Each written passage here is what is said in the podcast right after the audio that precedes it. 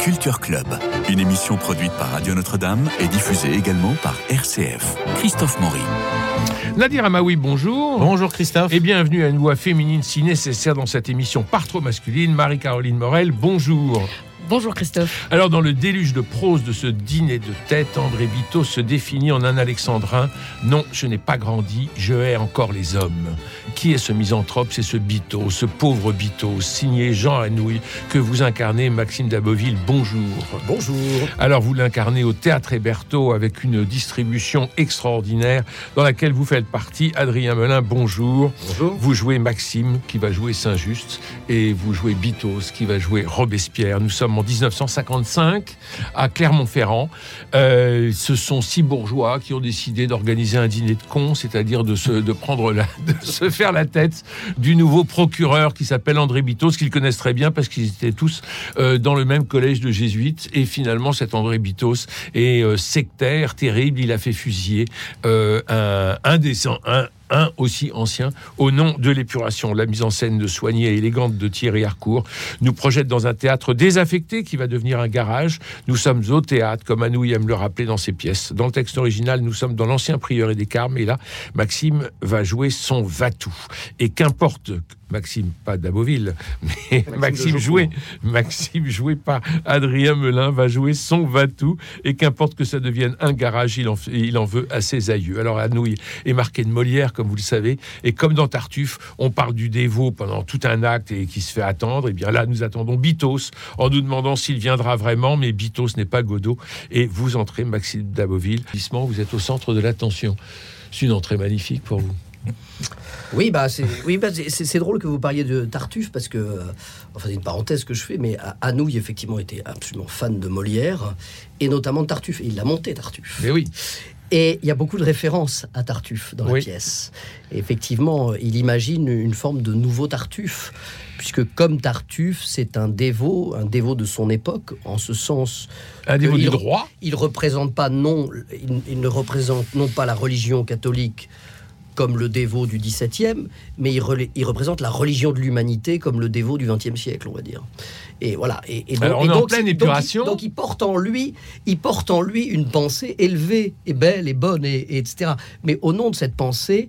Il, il commet les pires atrocités, un peu à la manière de Robespierre, euh, d'où le fait qu'on lui demande de se mettre en Robespierre pour effectuer ce parallèle entre, entre lui et son, et voilà, et son ancêtre, son terrible, pour, pour, pour faire son procès, en fait. Alors, le rôle avait été créé par Michel Bouquet, dont vous avez été très proche et vous êtes un peu le, le disciple. Il vous avait parlé de, de Ah oui. cette pièce? Oui, alors c'est pas c'est pas c'est pas Michel Bouquet qui m'a donné envie de le jouer.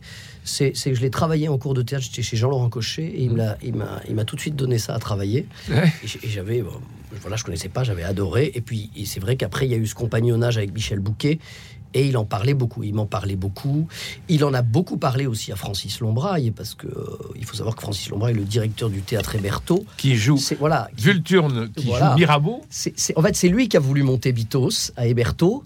Euh, et il faut savoir qu'il a acheté Héberto au départ pour jouer avec Michel Bouquet. Donc il a fait à tort ou à raison avec lui il y a une quinzaine d'années.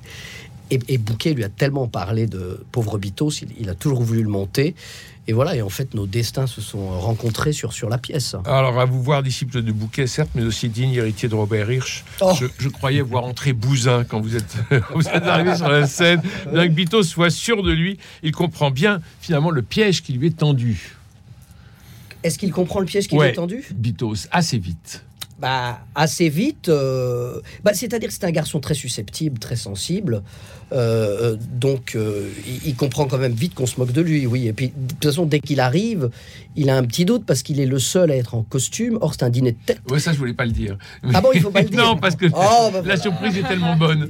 Bon, donc, donc il arrive. Alors, vous, Adrien Melin, vous êtes, vous êtes un peu le. le le, le monsieur loyal, enfin, c'est-à-dire que vous organisez, vous, vous, vous organisez le dîner, vous présentez les uns aux autres, vous présentez les uns aux autres au public, et euh, c'est vous qui tenez un peu tout le, euh, toute la corrida. Oui, c'est ça, c'est un peu le maître de cérémonie ça. euh, qui, de manière très très mesquine et ultra perverse, euh, pose tous les jalons pour, euh, enfin voilà, avant l'arrivée de Bitos et, euh, et qui va galvaniser euh, ses troupes et, et qui va un peu prendre pas seulement Bitos en otage, mais d'ailleurs aussi certains convives en les empêchant de partir quand il, Ouais. certains arrivent sans savoir exactement ce qui va se passer. Progressivement, on comprend que le piège se referme aussi sur eux. Le pauvre Et- Deschamps, oui. Ouais, et il, il- donc il pose, ses, il pose les, les, les, les jalons de, ce, de, ce, de, ce- de sa stratégie, de ce gros piège là, qui va se refermer sur Bitos, d'abord de manière assez euh, et puis les choses vont se crisper. euh,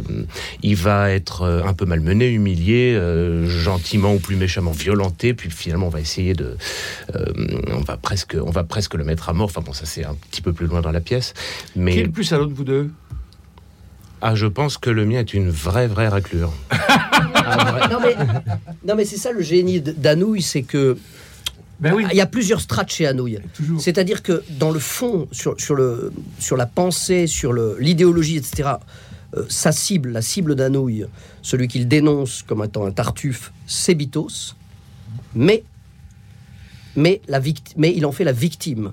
Mhm. D'ailleurs, il faisait une référence, euh, moi je, je pense que quelque part, il- c'est comme s'il avait écrit la suite du Tartuffe en quelque sorte. Mhm. C'est-à-dire, il, il- il- il- il dit un moment quelque part que, que il fait dire à un de ses personnages que ce qu'il adore, c'est le dernier acte du Tartuffe quand il est enfin démasqué et humilié, etc.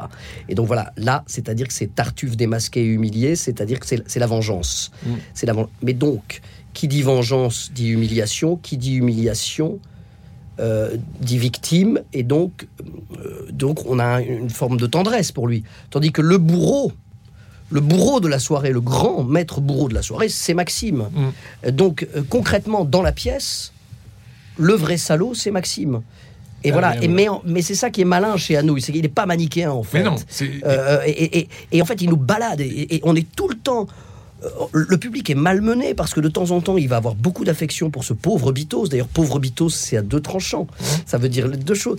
Et, de temps fin. en temps, il va le haïr. Absolument. Le haïr. Voilà. Alors que les petits donc, euh, camarades prennent le, prennent le relais. Donc, vous êtes dans ce dîner de tête. Chacun joue un personnage de la Révolution française.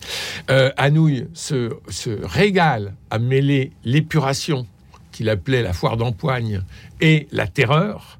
Donc ça va faire le scandale que l'on sait au moment de, au moment de la première. Je vous- il y a juste euh, un coup de, un échange entre Mirabeau et Robespierre. Mirabeau, où donc est la force selon vous, Robespierre? Chez les médiocres, monsieur, parce qu'ils sont le nombre. Mirabeau, je n'aime pas les médiocres. Robespierre, nous avons besoin d'eux. Ce que nous avons à faire ne se fera pas, ne se fera que par ne eux. se fera que par eux. C'est terrible. Euh, Marie-Caroline Morel, vous avez des choses à nous dire sur la pièce? Euh, oui, bah moi ce que je pense en premier lieu, c'est que c'est pas forcément évident au départ parce qu'on a, on est en, en 2024 et on arrive dans les années 50 pour revenir à, à la Révolution française. Alors ça, c'est intéressant parce qu'il y a plusieurs personnes qui disent ça à la sortie. hein. Et en fait, pour moi, enfin j'ai j'ai 30 ans, donc euh, pour moi, je me- pour se rentrer, pour rentrer dedans et pour se remettre aux époques différentes, c'est pas forcément évident. Mais en fait, euh, la- grâce à la mise en scène de Thierry Harcourt, qui est très fluide, qui est euh, aussi qui fait des tableaux, enfin que je trouve euh, extrêmement beaux. On pense parfois à des tableaux de peinture. Enfin, je me suis vraiment senti de l'art dans l'art, comme la mise en abîme de- des époques. Et euh, pensé à la scène de Léonard de Vinci peut-être pas jusque-là. Mais euh, et je trouve que cette mise en scène euh, qui est très belle, très épurée et très poétique, euh, et le jeu extraordinaire des comédiens et des comédiennes, Ils sont formidables. vraiment euh, pour tenir ces pour tenir à nouille, je pense qu'il faut une troupe véritablement, bah oui, excellente. Allez, on y va tous. Maxime Daboville, Adèle Gemaille, Francis Lombraille, Adrien Melin, Étienne Ménard, Adinac Cartianou, Clara Huette, magnifique dans, euh, dans Marie-Antoinette, évidemment, et Sybille Montagne. C'est, euh, vous êtes tous parfaits. Et ce que vous dites très justement, euh, Marie-Caroline Morel, c'est qu'on a l'impression d'avoir affaire à une troupe. Vous n'êtes pas des individuels. euh, Voilà, c'est vraiment une troupe, enfin, et on sent que vous vous amusez. Euh, On est tous autour de la table, c'est un vrai truc euh, collectif. C'est une, euh, de toute façon, c'est quelque chose qui se construit euh, tous ensemble. Les- Normalement, on est beaucoup plus nombreux en plus hein, à la base dans la pièce. A- Alors justement, la pièce dure trois heures. Ici, elle dure une heure et quart, une heure et demie. C'est vous deux qui avez fait les coupes? Comment Oui. ça s'est passé? Tout à fait. Tout à fait. C'est en disant que. non, mais, non, mais pour- pour- pour- En fait, Adrien a commencé. Euh, euh, on avait tous les deux très envie de jouer cette pièce depuis longtemps. On jouait pas ensemble et puis on y rêvait un peu chacun de son côté. Vous avez joué ensemble. On a joué beaucoup ensemble. Oui, vous avez joué pas mal de pièces ensemble. C'est notre quatrième spectacle. Bah oui. Et voilà, et Adrien, c'est un moment, s'est amusé, enfin bon, il va le dire mieux que moi, mais enfin, il s'est amusé à, à commencer à, à adapter la pièce pour la réduire, réduire le nombre de personnages, regrouper les personnages. Et, euh, et puis à ce moment-là, Francis Lombraille m'a parlé de son projet. Et J'ai dit, ah mais ça tombe bien, il y a Adrien qui est en train de faire l'adaptation. Et donc Adrien m'a envoyé le, texte, et puis j'ai retravaillé dessus, on a échangé, tout ça, voilà. Et, c'est vrai qu'il il fallait resserrer considérablement, mais d'abord euh, euh, pour des raisons ça, euh, économiques, parce qu'aujourd'hui dans le théâtre privé, on peut pas avoir 13 acteurs sur scène, c'est impossible. On peut pas monter une pièce avec 13 acteurs sur scène, et puis on ne peut pas monter une pièce qui dure 3 heures, c'est impossible aussi parce que le public aujourd'hui ne, ne l'accepte plus. Euh, donc il fallait, il fallait resserrer considérablement. Voilà.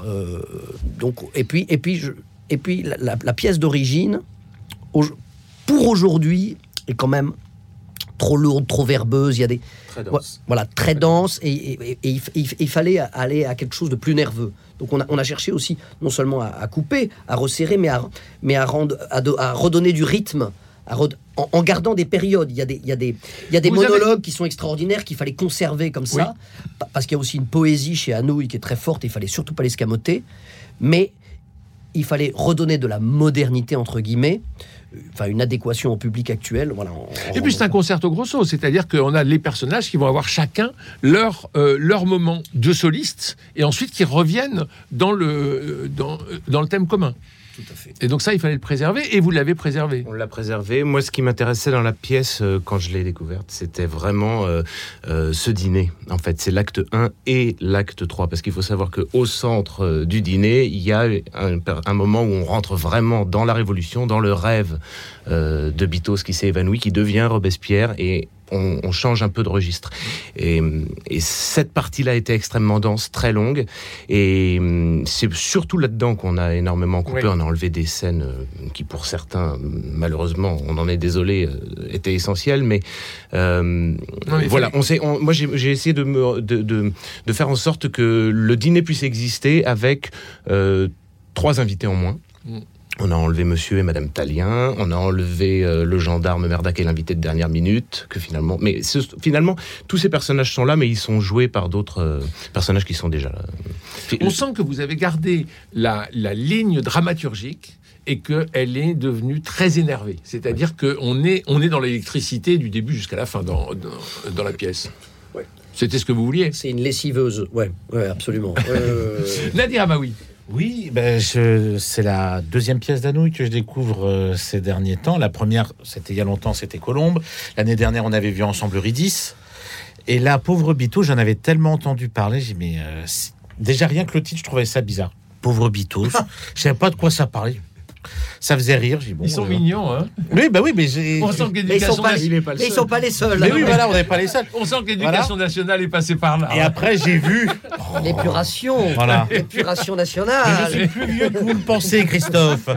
Et après, quand j'ai vu la distribution et la- le metteur en scène des et la distribution, j'ai dit, mais punaise, faut, faut- c'est- je pense que c'est un spectacle à ne pas rater. Ouais, parce que vous avez dit, je les connais tous, donc je vais aller les voir. Quasiment, je crois Mais quasiment, la- les seules personnes que je ne connaissais pas dans la distribution, c'était Adèle Genaï et, euh, et Clara Huet. Les autres, je les Ah bah, connaissais. pourtant, c'est quand même. Voilà. euh, Bah oui, deux mais je les eux, je ne les connaissais pas.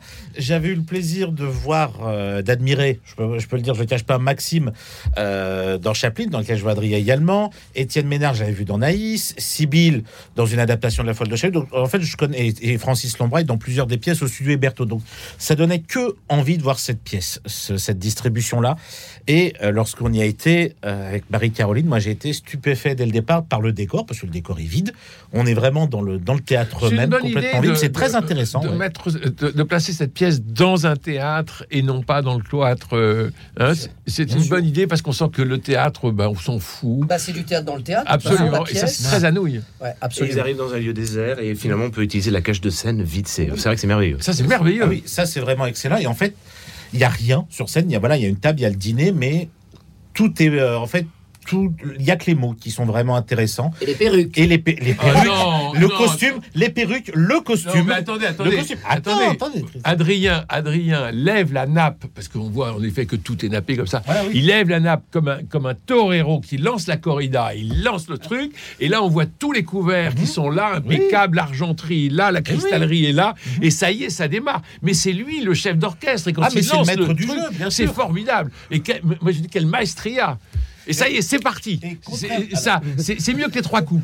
Oui, c'est mieux. Ah oui, non, mais Alors, il arrive parfois qu'on renverse toute la table en. en- Ah oui, Et on en n'est pas ce jour-là. Zut, alors, on aurait bien voulu voir que la table. euh, Et, et en même temps, euh, malgré ça, il y a un rythme qui est vraiment là, Ah ouais. mais qui n'est pas précipité du tout, à travers cette mise en scène justement de, de Thierry Harcourt, où euh, justement, c'est- chaque moment, euh, Maxime parlait des, des monologues et des tirades, etc., qui sont bien installés et qui permettent malgré tout de pouvoir rentrer dans ces époques, dans ces deux différentes Tout à fait. période Et de respirer. et de respirer, d'écouter le texte, Ouais. la beauté d'Anouilh et euh, de savourer aussi le jeu des comédiens et comédiennes. Et euh, il y a un autre personnage euh, dont on n'a pas encore parlé. Que, donc, on dit que c'est le personnage d'Adrien qui est, un, qui est le maître de jeu, du jeu et qui est une véritable ordure.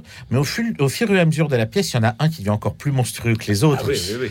C'est le, pers- c'est le personnage euh, de Julien, Julien qui joue Danton. qui joue Danton. Étienne m- Ménard. Magnifiquement interprété par Étienne Ménard. Ce qui m'a fait sourire, parce que Étienne Ménard qui a écrit une pièce sur Danton, le voir jouer un personnage qui joue Danton.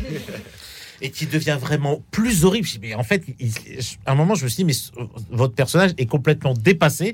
Il a trouvé pire que lui. Voilà, il a trouvé pire que lui. La créature le dépasse. Exactement. C'est son Frankenstein. Ah, ouais, mais ouais, c'est- juste extraordinaire. Et même les deux femmes, donc Marie-Antoinette et euh, Lucille Desmoulins, euh, Sibylle et Clara sont absolument magnifiques.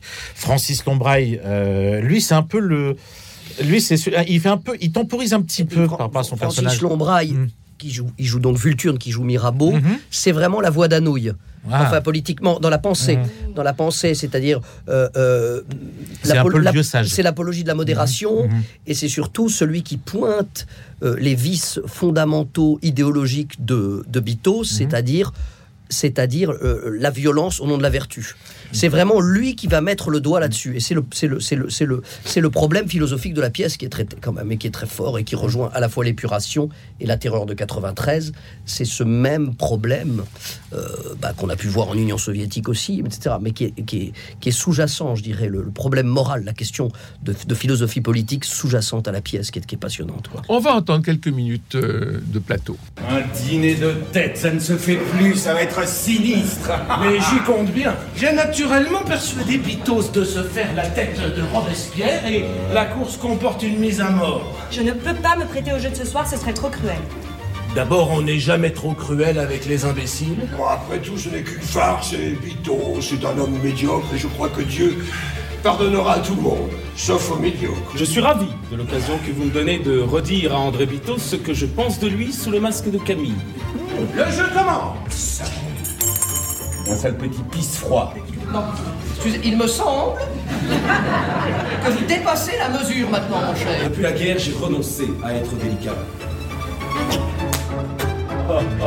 Je vous trouve répugnant. Monsieur, retirez le mot. Trop tard, il s'est envolé. Repose-moi par terre Vous n'avez jamais aidé un ami, monsieur? Jamais Enfin, un cri du cœur Laissez-moi parler maintenant Tout le monde me repousse, toujours Et moi, je suis beau Ne faites pas de mal à une mouche hein. Et vous croyez que c'est drôle au petit matin d'être obligé d'aller voir mourir quelqu'un qu'on connaît? C'est horrible. J'ai failli vomir mon café au lait. Pauvre Bitos. Pauvre Bito, c'est au théâtre Héberto actuellement. Euh, N'hésitez surtout pas tout de suite à prendre votre téléphone pour réserver parce que ça va être très très vite à guichet fermé. C'est au 01 43 87 23 23 01 43 pardon 87 23 23 au théâtre Héberto. Vous voulez rajouter quelque chose Daniel? Bah Oui, euh, Maxime parlait tout à l'heure, voilà, de, de la justice qui, enfin, la vertu qui se cachait sous, sous, le, sous le couvert de la justice. Et en fait, c'est là qu'on, c'est vraiment au fur et à mesure de la pièce qu'on voit qu'il y a énormément de points communs entre ce Bitos et Robespierre, parce que quand on connaît absolument rien à l'histoire, et je dis ouvertement, c'était mon cas, euh, on découvre plein de choses. Et on se dit, mais pourquoi tel personnage va s'est fait la tête de l'un et de l'autre? Et quand on voit ce deuxième acte, après l'évanouissement de Bitos, on se dit, mais en fait, c'est oui, on a l'impression de revoir ces mêmes personnages, donc de la Révolution, presque, ouais, plusieurs, plusieurs siècles après. Mais bien sûr. C'est ça, il y a une Mhm. parenté entre les, entre les, entre les, entre les, les, les, les, personnages, enfin, entre les comédiens, je dirais, et leurs et leurs personnages. Mhm. C'est c'est ça aussi l'idée de la pièce. Il n'y a pas une scission. Ce sont les mêmes, en fait. Et en fait, Anou, il veut montrer qu'à travers les époques, des types d'hommes ressurgissent, toujours les mêmes, et que, l'human- et que la nature humaine est toujours la même avec ses différents types. Euh, voilà. Et puis, et surtout, je voulais quand même ajouter, on l'a un peu entendu là, mais c'est ça qui est très fort chez Anouilh, c'est qu'il traite de sujets très durs. En l'occurrence, c'est deux périodes très noires de l'histoire de France, mais, mais beaucoup d'humour. Et en Tout ça, c'est un parent de Molière. Bien sûr. On pense que Molière, c'est gentil, c'est guimauve et tout ça, parce qu'on Ah est non. trop habitué. Mais Molière, c'est d'une noirceur absolue. Et en ça, voilà, il rejoint vraiment Molière. Il était aussi fan de Fédo, d'ailleurs. Et on a du Fédo. On Quand a il- du Quand Fédo il crache parce- son pantalon, Voilà. etc. Je veux dire, C'est- voilà. voilà. C'est ne, ne te promène pas toute nue. Voilà, mais bien a- sûr. Mais c'est ça qui est extraordinaire. C'est Où qu'il il montre ses fesses quasiment. ose l'humour dans les pires moments. Ouais. Et du coup, il nous déstabilise en fait. Et voilà. Et en ça, c'est un grand auteur, quoi. Alors vous avez déjà et l'un et l'autre travaillé avec euh, Thierry Harcourt, le, le metteur en scène. Dans la même pièce, The Servant. Voilà. Euh, qui vous a valu un Molière. Ça fait combien de Molière, euh, Maxime The Daboville Servant, pour c'était le premier. Euh, J'en ai eu deux. Vous en avez eu deux. Donc on sait que j'avais 203. Euh, C'est les enfants qui seraient contents parce qu'ils ils se battent pour les. Je leur ai déjà filé, mais ils ont- comme j'en ai trois enfants, il faudrait vraiment que j'ai un troisième. Bon, alors, pour les contents des Molières, pour les enfants de Maxime, s'il Voilà. vous plaît, au moins qu'ils repartent avec un, pour que tout le monde soit à égalité à la maison. Voilà, alors, chez Adrien Mélin, il y a des poupées Barbie. Chez les Daboville, il y a des Molières. C'est tout ce que je méritais. Et alors, comment ça s'est passé avec Thierry Harcourt? Parce que vous le connaissez bien. Quand il a repris le texte euh, Pauvre Bitos et que vous avez travaillé avec lui, ça a été très très fluide tout de suite. Bah, Thierry, c'est quelqu'un de, de, De de merveilleux. merveilleux. Il travaille euh, dans la bonne humeur. Tout est, il est toujours très positif et ça se fait avec une simplicité euh, remarquable. Et une grande un grand- élégance. grande élégance. Il a, voilà, sur Oui, le- oui. d'un point de vue esthétique, enfin, je veux dire, le spectacle est remarquable. Il nous dirige magnifiquement bien. C'est un homme exquis et franchement, c'est. Les lumières. J'espère que c'est pas la dernière. C'est- un- c'est- Puis c'est un metteur en scène qui est dans le respect du texte, toujours très à l'écoute et qui fait et qui dirige par petites touches. Mhm. Euh, il, il s'inscrit pas du tout dans la tradition française castratrice, Mhm. qui est quand même qui existe quand même beaucoup. Hélas. Euh, oui, et qui est pas du tout comme ça en Angleterre. Et je pense qu'il a été influencé par ses 25 ans de travail en Angleterre. Ça, j'en suis convaincu. Parce qu'il y a vraiment, il y a, il y a quand même en France, euh, il y a quand même en France une culture de, la, de la puissance du metteur en scène qui est parfois très intéressante, mais, qui- qui- castration. mais il faut faire attention en fait, parce qu'il faut, faut, faut jamais castrer les acteurs. Et, et, et, et Thierry Harcourt, pour ça, il est très fort. Voilà, on a une petite pensée, on le dit, parce que euh, voilà, pour, pour, Arnaud Denis, qui au départ devait faire la mise en scène, et c'est vrai que voilà, ça a été assez douloureux parce que Arnaud euh, euh, voulait beaucoup monter la pièce. euh, Francis Lombra, il lui avait confié, et il a eu un problème de lui. et il Ouais. a un problème de santé Ouais. quand même aujourd'hui. C'est quelqu'un qui a voilà, il lui arrive des choses qui sont difficiles, et donc on a une petite pensée pour euh, pour Arnaud Denis. Voilà. Évidemment. Et euh, il a été un peu le déclencheur du projet euh, euh, vis-à-vis de Francis Lombraille, qui joue merveilleusement avec Oui, vous oui, dans ce pauvre Bitos et qui est aussi le patron du théâtre Héberto. Adrien Melin, il faut tenir toute la, toute la pièce comme meneur de jeu. Ça demande une énergie folle pour vous et vous êtes toujours présent. Oui, toujours présent. Et il est euh, mon personnage est, est- il est. on voit très vite le côté machiavélique dès le début. C'est lui l'organisateur, donc comme je le disais. Mais après, il devient quand même relativement assez passif. Et euh, d'ailleurs, c'est assez marrant d'imaginer que tous ces gens de la bonne société, qui sont tous, euh, euh, voilà, des conservateurs. euh, euh, Il y a les- des représentants du grand capital. Ils ont tous des noms à particules. Ce sont des gens qui vont bien. Voilà, euh, plutôt la droite. hein. Ce sont des gens qui vont bien. Et La droite aisée. Voilà. on peut aussi se demander ce qu'ils faisaient pendant la, pendant la guerre. C'est sans doute des gens qui n'étaient pas du côté de la résistance. Et voilà. Et donc, il y a un truc euh, avec ce personnage où il met en. Il, il- il lance comme ça tous les. Il, il lance l'histoire et, ses- et les invités euh, sur, voilà, sur un tremplin. Et, et après, il s'efface. Et après, il dit plus rien. Mais il est très temps, présent. il regarde sauter Très présent, ça, bien ouais. sûr, mais il est, il Ouais. est, euh, bah oui, je suis, enfin, le, le personnage est toujours là, bien sûr, mais il s'efface de temps en temps, il réapparaît pour réajuster des trucs, pour temporiser, pour accélérer, pour appuyer euh, là où ça fait mal, mais euh, ouais, ouais, c'est. La pièce est terriblement actuelle. Maxime Dameville, euh, on peut vous voir aussi au cinéma. Vous, vous incarnez un ministre de la Santé dans Vivant. Et j'avoue que de vous avoir vu, ça m'a, bien amusé. Merci à vous deux, Maxime Daboville et Adrien Melin. Vous jouez Pauvre Bito sous le dîner de tête de Jean Anouilh au Théâtre Héberto à 19h et les matinées le dimanche à 17h30. C'est un régal, c'est vraiment du vrai théâtre. Allez-y. Et si vous êtes près du téléphone, eh ben c'est le 01 43 87 23 23, les réservations du Théâtre Héberto. Mais merci à Cédric Coba pour la réalisation, François Dieudonné, Philippe Alpech et Camille Meyer pour la réussite technique de notre rendez-vous. Merci infiniment Nadir Amaoui et Marie-Cécile, euh, Marie-Caroline Morel, décidément. Euh, lundi, nous nous retrouvons au musée Marmottan. Non, lundi, nous nous retrouverons, ah oui, avec Yo-Yo Mag, imaginez-vous. Donc ça va être formidable. Je vous souhaite un très bon week-end. Euh, prenez soin de vous, des autres, et je vous embrasse.